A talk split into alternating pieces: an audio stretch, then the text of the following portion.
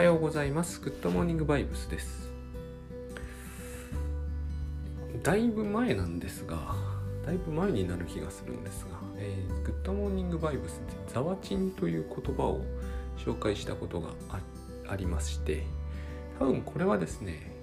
えー、奥様が発達重度の発達障害でかなり自閉症に近い方がよくそういう状態になるということを、えー、そのご主人が本にまとめた「されど愛しきお妻様だっけな」っていう本に出てきたよ言葉でいい。別に心理用語ってわけではないんですがあのまあグッドバイブスで倉園慶三さんと一緒に仕事させていただくようになってえっ、となってなのでまあサンプリングに偏りがあるとも言えますけどこのザワチンで苦しんでいらっしゃる方って多いんだなということを最近改めて思う思います。で思いましてうーんこれって何なんだろうと。まあグッドバイブス的に言えばですね、えー、これ上司に怒られたとか、えー、奥さんに厳しいこと言われたというまあこれ僕男だからこういう言い方してますけど当然逆もありますが、えー、ということがあったとするとですね、えー、まああるいはなんかすごい厳しいクレームのメールをもらったとかでも何でもいいんですけど、えー、一つはこう非難されているということもう一つはですね後悔しているということそして、えー、この問題を解決するには何かえー、決定的な分離の手段を訴えなければいけないということ。その辺でぐるぐる思考がするという。で心がとても弱ってどうにも対処できないっていう感じの話だと思うんですね、えー、あんなことをしなければよかったがもうしてしまってえ、ー、ととてもこう恥ずかしいっていうんですかね。社会的に恥ずかしくて、えー、いたたまれない。でえっ、とでももう出来事起こっちゃったので、まあ、後悔先に立たずなので、えー、最悪の場合これほどただ一方でですねこの非難はそこまで正当なものなんだろうかという思いが必ず湧いてくると思うんですね。えーと、と非難されて気分良くなるということはないのでその非難がどれほど、えーとまあ、この辺もまたグッドバイブス的にいろいろあるんですけど、まあ、一旦ちょっと置いといて避難がどれほど、うん、妥当だとしてもうんとこの人と縁を切ってしまえば楽になれるっていうのがよぎることはなくはないと思うんですよ。でだからそれはまあグッドバイブスでいうところのまたこれも分離の選択になってしまうんですがこの話に行き着いあのいろいろ出てくると思うんですね。でよくこれに対してなされるアドバイスの中でも僕がよく記憶に留めたのは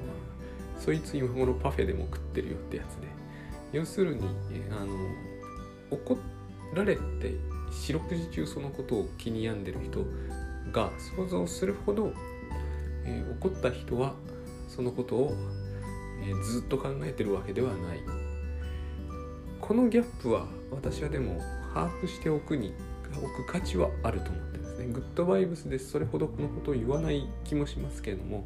えっと、これは一つそういうことは言えるんだよな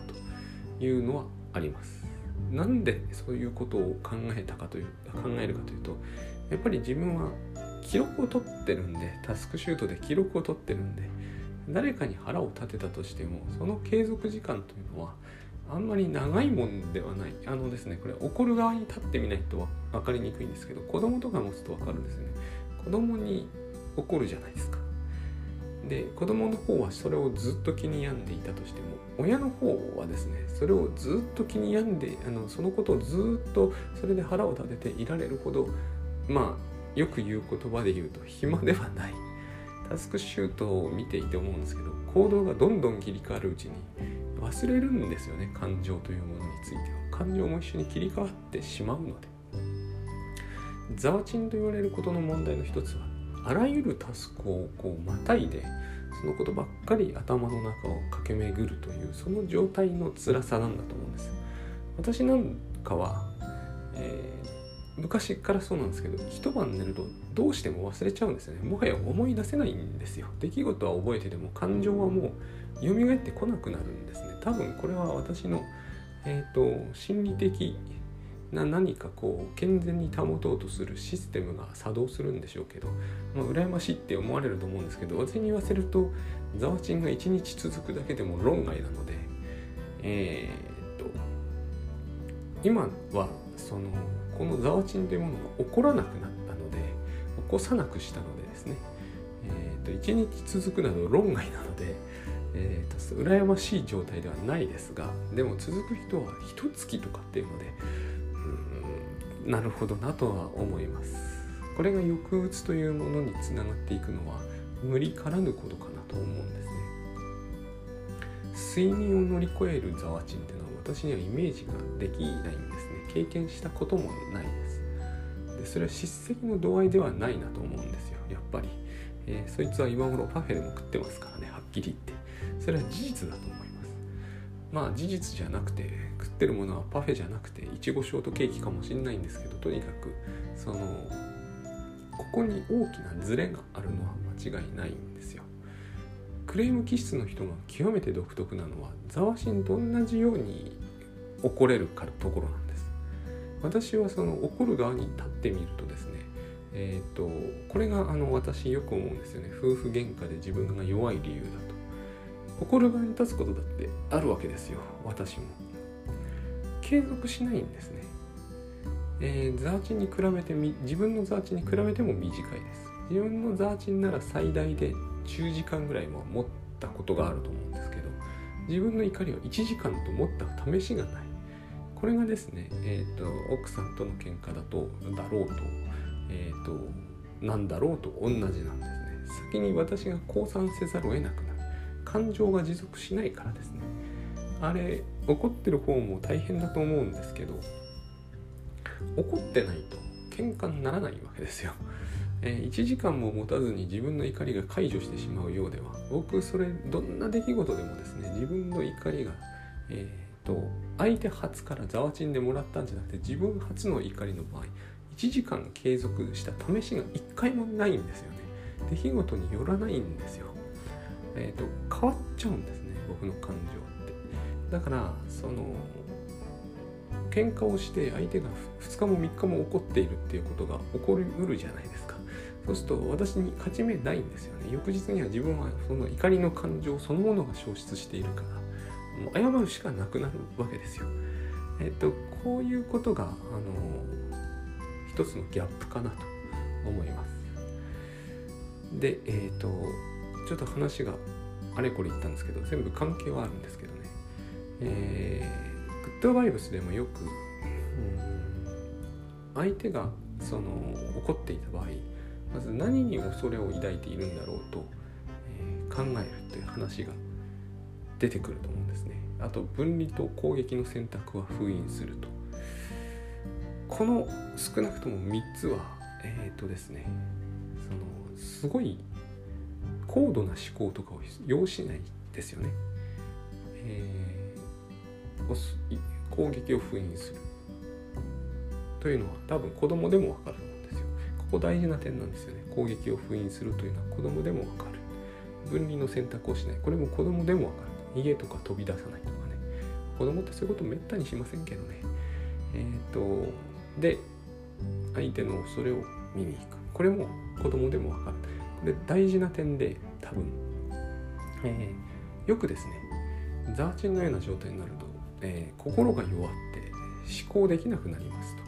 えー、多分倉園さんはですねその思考というものができなくなるということを100も承知で思考を要しない選択肢がここにあるんだと思うんですね。あの要するにあれですよね辛くて頭がいっぱいになってしまうので、え考えることができない。でですねやっぱりよくこれも飛び出すんですけど私セミナーでも聞いた記憶があるんですがザーチンの時には相手の恐れを見に行く気力さえもないです。このセリフ僕何回か聞いたんだよな。えっ、と気力さえもないですっていうことになるんですよね。ここどうするどういうことなんだろうと、まあ、どうするかは、え、倉園さんがその時々で答えられてるんですけど私が考えたのはこの気力がないという感覚は何なんだろうと、えー、気力とかいうものはそれを探しに行く上でいらないはずなんだけど気力がない感じっていうのが確かにすることがある。あれは何なんだろうと。一つにはそんな恐れを見に行きたくないということがあると思うんですがえっ、ー、とあのザーチンの時に起こっている一つのイリュージョン。心が弱っている気持ちが弱っている思考力がなくなる。思考力がなくなるはですね、えー、イリュージョンに違いはないんですけれども何が起こってるかはなんとなく想像つくんですよね。扁桃体モードなので、えーと、前頭葉が働かなくなってると言いたいんだと思うんですよ。言いたい言いたいわけじゃないんですけど事実起こってることはそういうことだと思うんですね。だから完全に幻想とも言い切れまあ幻想なんですけどねこの種のことは結局。えーと、言い切れない気もするけれどその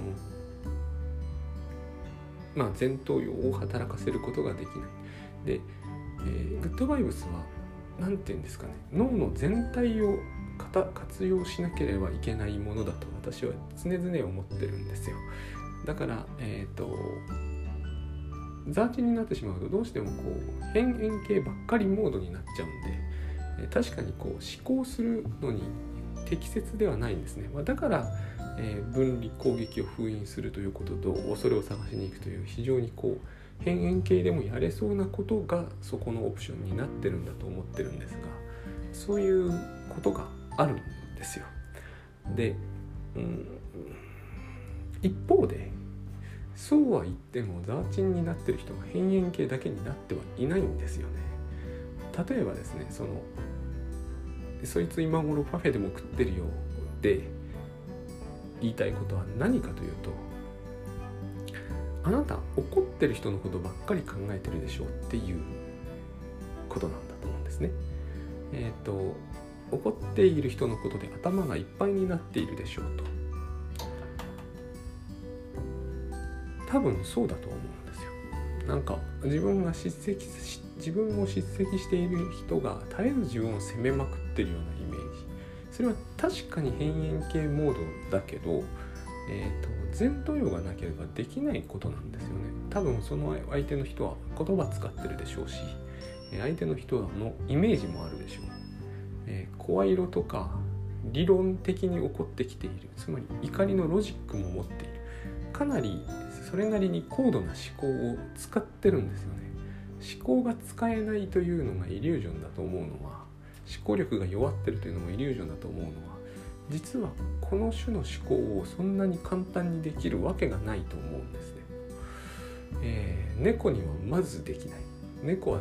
決してできないと思いますねこのレベルは。猫に前頭葉がないわけじゃないんですよ。ただ猫の額っていうことわざがありますけどものすごく小さいんですよね前頭葉が。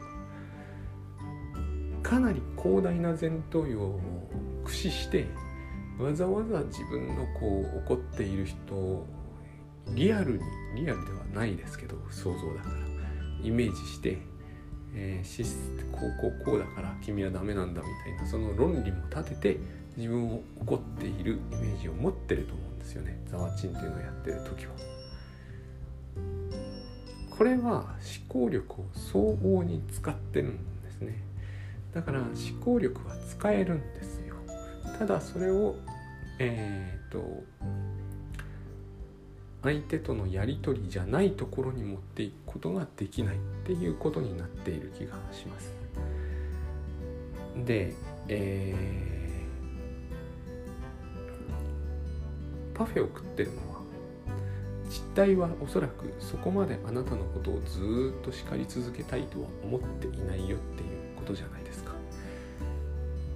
そんなことは分かっているとザワチンの人は絶対に言うと思うんですよ。でもうえっ、ー、とザワチンにハマっている人というのがグッドバイブス実践できなくなるポイントはこの辺りからで。えー、例えばまず自分が間違っていたのかどうかをグッドバイブスで考えることを、えー、希望あのなんていうのかな求められてはいないと思うんですね。えーと、間違っていたのは相手なのか自分なのか思考に入ってしまうともはや全然グッドバイブス的ではないんですねなぜならばグッドバイブスは、えー、正しさを手放すというのがありましてということは間違った人というのその間違った行為を修正するっていうのはあるんだけど究極的に悪はどっちかという話はできないんですよ正しさがないとできない話ですからだから、えーと上司が悪かったのか自分が悪かったのか自分はそこまで悪かったのか奥さんが悪いのか自分が悪いのか、えー、家事をするのは自分の担当なのかとかいう議論に入っていったらすでにダメなんですよ。これはいろんな意味でダメなんです。まずそのようなこう分担と担当がどっちが正しいかという正しさにこだわってしまっているし、えー、そのようにこう議論をしている脳内の議論が白昼してると思うんですけどそれ自体イリュージョンですしで、えーと、自分がそんなに悪くないではないかっていう話はそのまあ、攻撃になっているということもありますし意味付けになっているということもありますし、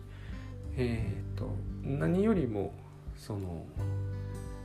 魔女狩りになってしまっている。これは前に倉園さんがブログで書かれてたんですけど中世の魔女狩りと変わらないというあの裁く基準が完全でないのに、えー、相手や自分を裁くっていう。それによってですね自分がこう自分がもしかしたら罪悪感を持つべきなのかどうかって議論に入っていってしまうのでその辺もやっぱりタブータブーってことはないんだけどまあその基本的な何て言うんですかねルールでもルールなんだけどルールともちょっと違う。まあ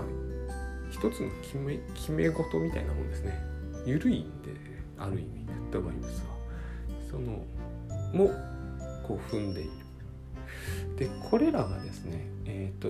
もうこういう話をしたとしてもなおですねいやそれも全部分かってる。イリュージョンなんですよね。意味付けなんですよね。正しさを手放せてませんよね。でも辛いんです。ってことになると思うんですね。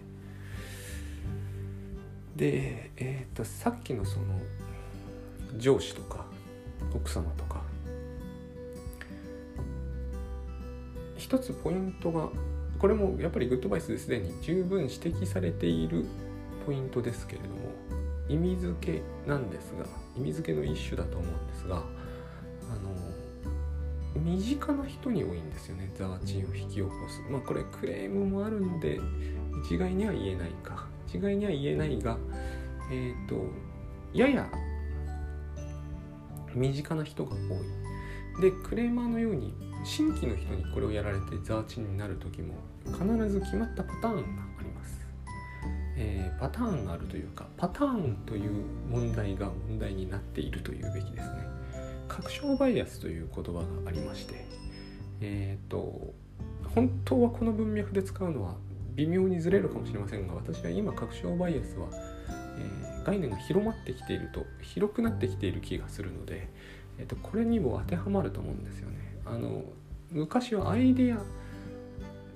認知心理学とはまたそれもずれるんですがアイデアの発想みたいな時に出てきたんですよ。カラーバス効果っていう言葉もありましたね。えっ、ー、と要は何かが起きると思っているとあるいは何かが起きる可能性が高いと思ってるとあれもだそれもだって思うってやつなんです。例えば今で言えば若者が、えーと、無自覚に外に出るから感染が広まるんだって思ってる人はその確証を深めるような、えーと事例をどんどん目撃することになる。なぜならそのよそういう自分の仮説に合うような情報を人の頭は求めるのででこの確証バイアスっていうのは間違いなくこれは記憶ですよね。記憶が強く関与してます。怒っている人は怒っているっていうふうに私たちはまず確証するんですね。そしてその怒っている人がいかに自分を怒ることが、えーと正しいというのは変ですが、えーと、怒りに妥当性があるのかということをなぜか私たちはですねその情報を欲しがる時があるんですよ。で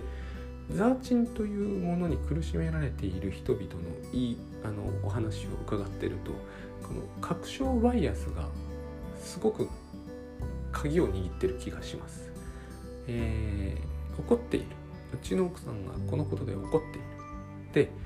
いやパフェを食べているわけがない。自分に対して腹を立て続けているに違いない。なぜならこういうことを自分はしでかしたしこうだしっていうふうにその証拠集めを始める。この証拠集めのプロセスが要するにザワチンそのものに違いないという気がします。あの自分が反論しようとしてるんですよ。多分ザワチンが起こってる時心の中で。私も昔してました。あのー、なんかですね例えば、えー、ゴミを捨てたその捨てたけど網をちゃんとかけてきてなかった。ということで奥さんが怒ったとするじゃないですか。その後が問題なわけですよね。こうこここじれている関係の中で私の頭の中でその奥さんが怒っている光景が浮かぶわけです。その時自分が100%悪くなければですね傷はつかないんですよ。自分が100%悪くないという確信を持った時には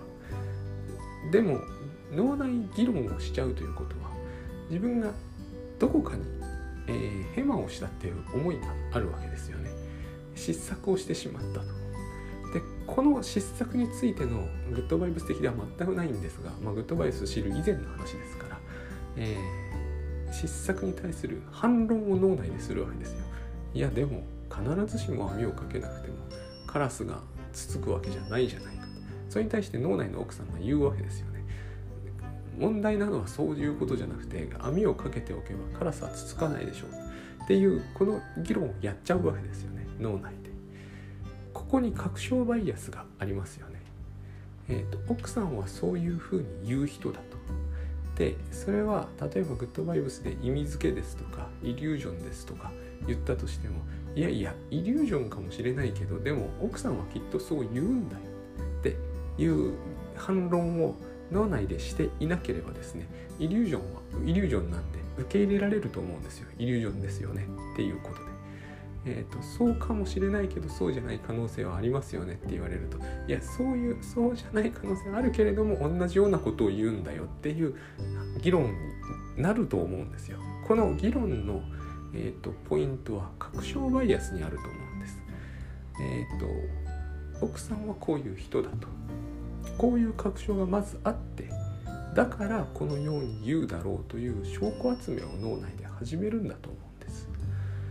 で確証バイアスというのはバイアスなのでやっぱりイリュージョンなんですよ。必ずしも若者が無自覚に外を歩いてるから、えー、と広がっているのかどうか。それは本当のところはわからない、えー、結局のところ、えー、老人かもしれないとかいろいろあるわけじゃないですか。でも老人だって思う人は今度は老人はこうあの例えば病院とかに頻繁に行くからとかいう確証を持ってる人はそういう光景を目撃しちゃうわけですよね。気に留めて見ているから。で奥様の人柄というもの上司の人柄というものについて確証を持っている人はこのように言うとあのようにあのように言えばこういうふうに切り替えされるっていうのをいちいちこう確証してその証拠を脳内で集めると。集めるたびに自分が傷つくわけですよ。この証拠集めは、えーと、絶対に実態には追いつかないので脳内で繰り返し繰り返し行われる回数の方が実際に何か言われる回数よりも常に決まって多いじゃないですか。確証バイアスはそういう特徴が私あると思うんですよね。えっ、ー、と情報集めと言っても脳内シミュレーションであることも多分にあって情報でも証拠でもなくてただ脳内でこしらえてるだけなんですがだからそいつ今頃パフェでも食ってるよって言われることになるわけです。反証なんですねそれは。確証ではなくて。確証バイアスの大きなその特徴として人は反証を無視したがるというのがいやいやじっと家にいてあのコロナが広まらないように頑張ってる若者もいますよここにって言われるのは嫌なんですよ。ツイッター見てるとそういうのよくわかると思うんです。いやいやあの現政権だってこういう点は頑張ってますよって言われるといやそんなのは全然あの本気でやってるわけじゃないとかって必ず反論が入るじゃないですか。反証は嫌いなんですよ私たちは。確証を支持してくれる証拠だけが好きなんです。これこの脳内のおそらく傾向が、えーと、ザーチンというものそのものなんではないかという気がするんですね。相手は私を叱り続けているという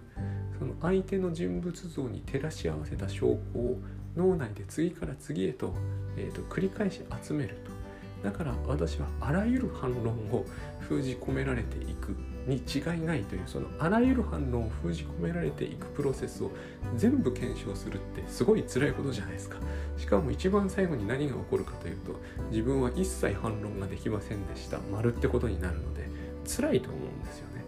どこにまで行っても。多分ザーチンというのはこの確証プロセスなのではないでしょうかと。で、えーと、これをどうしたらいいのかと。やっぱりグッドバイブスがいいんだけどグッドバイブスの中でもですねあのその人は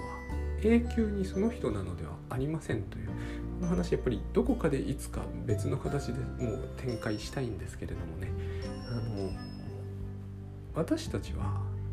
変化する生き物なんですよ確証バイアスを他人に投入しちゃいけないというのが一つの大事なポイントがですね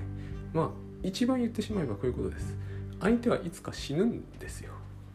永遠に存在し続けるわけですらないんです。だから確証バイアスってのはあの誰かがある人がある人のことを永遠にその人だと思い込むっていう過程から出発する。この出発点が大きな間違いだと思うんですね。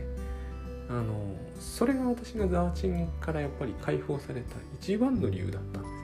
妻にはいろんな面があるわけです。確証バイアスを用いるから一面だけがすごく強調されて見えるんですよ。あのこの仕事を倉園さんとやっていてよかったなと思うことの一つにいろんな確証バイアスを聞くことができた。いろんな方からですね。全部よく似てるんですよ。面白いことに。一つ一つは違いますよ。上司だったり奥さんだったり。でもお話すごく似ている。なぜ似るか。それは皆さん確証バイアスについて語っているからまさかですね怒ってくる奥さんが全て同じような人だったりお怒りになる叱責する上司の人がみんな同じような人だということは考えられないですよねそれはありえないことだと思うんですえー、怒る人のタイプだからみんな似てくるんだってことにはならないと思うんですよ私は。この話は話が似てるだけで人は似てないと思うんです。で話はなぜ似るのか確証バイアスの話は似てるからだと思うんですね。えー、全部自分を怒るというその人物像なりパーソナリティに固定してその上での証拠集めをしてるものだから話が似てきちゃうんだと思うんですよ。相互には全然関係ない人たちの話をしているにもかかわらず。ということはそうじゃない面は絶対あるわけでしかもその人自身はどんどん変化していくわけで私たちは結局そのリアルに言えばですねその人との関係を常に再構成し直していると考える考える考え方はあると思うんですね。で実際そっちが正しいと思うんですよ。その人は永遠に変わらない人で私はその永遠に変わらない人と永遠に変わらない結婚生活を送っていてだから苦しい。でこれを解消するには離婚しかないっていうこの論点がかあの非常に確証バイアス的であってザーチンそのものじゃないですか。これをやめるのは実は事実そのものに目を向ければよくて永遠に変わらない人っていないのですなわちその確証の出発点になっている固定された人物像それは脳内にいるんですけれどもそれを何とかすればいいと。端的に言ってしまえばその存在は変化し続けてますと。そのしかもですねその固定された面以外の面を、えー、無限に持ってますと。これは事実無限ですからね。無限に見ることはできないかもしれないけどでも毎秒毎秒変化しているわけなのでそのことは間違いなく事実なのであの海眺めてると思いますよね。私たちの脳内には固定された海ありますが同じ海は永遠にないじゃないですか。しかも毎秒毎秒変化してますよ。人もああなってるはずなんだと思うんですよねああなってないものこの世の中にないんででそのことが結局こうざわちんというものを解消させる多分一番正確なポイントなんじゃないかなと思うわけです。